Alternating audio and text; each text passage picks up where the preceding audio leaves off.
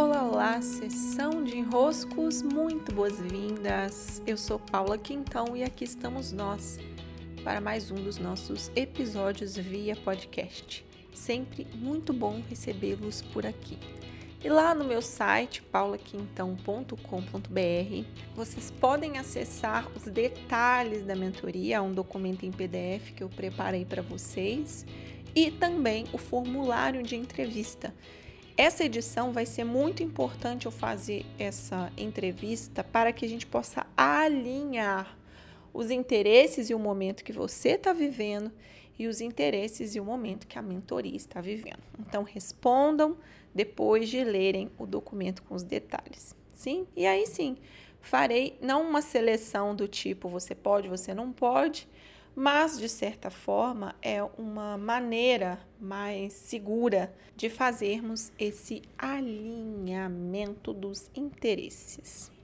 Sim, vamos ao nosso podcast de hoje. Eu quero contar uma história e dessa história tirarmos uma conclusão, percebermos algo. Então, para que essa história nos sirva de material, eu vou pedir a vocês que exercitem uma postura de percepção de quem vê a história, mas não julga a história, porque senão a gente não consegue tirar o aprendizado. A gente entra no julgamento e fica preso dentro da história. A gente limita a história. O que se passou? Um dos hospitais que meu companheiro trabalha fica na estrada. Para você chegar lá, precisa de carro, é uma logística chatinha. E na hora do almoço, os funcionários, eles têm uma refeição. Mas, vez ou outra, meu companheiro pega o carro e vai até um lugar mais adiante que existe na própria estrada que vende pastel, caldo de cana, essas coisas. Tem uma senhora, senhora da limpeza, que sempre pedia: traz pastel para mim, traz pastel para mim. E ele comprava, né? Comprava, trazia. Até porque ele achava que as refeições que o pessoal da limpeza tinha eram mais espaçadas, né? É, achou que ela não tinha refeição naquele horário. Então ele trazia, pronto, aquela coisa. Aconteceu de, há poucos dias, ele fazer esse mesmo movimento. Pegou, pegou, foi lá, comprou o pastel dele, comeu. Quando ele voltou, a senhora perguntou: Você trouxe o meu pastel? Ele disse: Não. Sim, já compreendendo que o pastel não era uma obrigação dele trazer, mas que naquele dia ele não trouxe. E a senhora não gostou, fechou a cara, não cumprimentou mais, ficou lá contrariada e nem falou mais com ele. E aí nossa mente que é julgadora já pode pegar logo o martelo e falar, é isso, é aquilo, né? Achar ruim, né?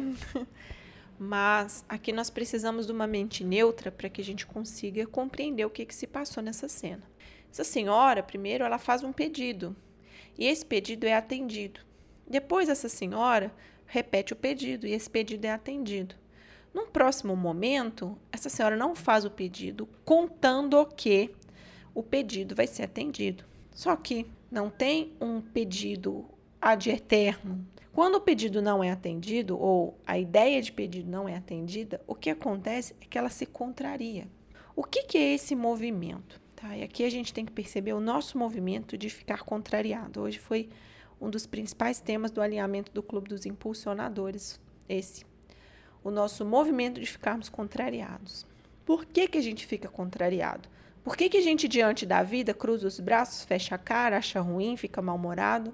Porque há em nós uma parte que espera receber algo eu espero que a vida me dê tal coisa, eu espero que seja assim, eu espero que as coisas aconteçam desse jeito, eu espero que o caminho corra desse jeito, eu espero que as coisas sejam dessa forma, ou seja, eu espero receber algo. Quando eu não recebo algo, eu olho para a vida e me contrario. Posso me contrariar com a vida, ficar raivosa com tudo, ou com alguém, direcionar essa raiva é culpa de fulano. De todo jeito, colocando a culpa em alguém ou direcionando essa culpa para a vida como ela é, o fato, no final das contas, é você está contrariado. Então, do jeito como você recebeu, você não quer. Do jeito como as coisas lhe foram entregues, você não quer. E essa é uma postura, venhamos e convenhamos, mimada. Se não for desse jeito, eu não quero. Exigência, muita exigência diante da vida.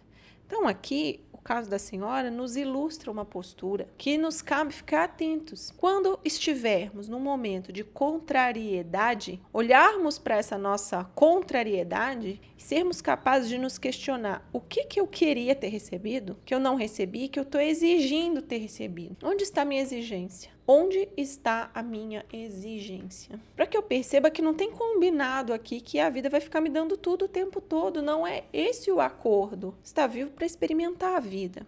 Mas você só quer experimentar um tipo de prato, um tipo de sabor. Se não for batatinha frita no almoço, você não quer. Bifinho com batata frita, você quer. Agora, salada de rúcula, você não quer. Fica contrariado diz que não vai comer nada, é igual criança birrenta. Então a nossa birra vem de uma exigência, o nosso estar contrariado vem de uma exigência. A exigência é uma postura contrária ao agradecer, contrária ao celebrar, contrária a esse estar na vida com o coração aberto, disponível para aquilo que a vida nos traz. Não estou dizendo que é fácil, mas estou dizendo que há uma diferença entre as posturas. Se estamos mais atentos, podemos calar algumas birras, podemos interromper algumas reclamações, podemos silenciar algumas exigências, crescendo um pouquinho mais como adultos que somos. Sim? Muito bom, meus queridos e minhas queridas. Beijos e até!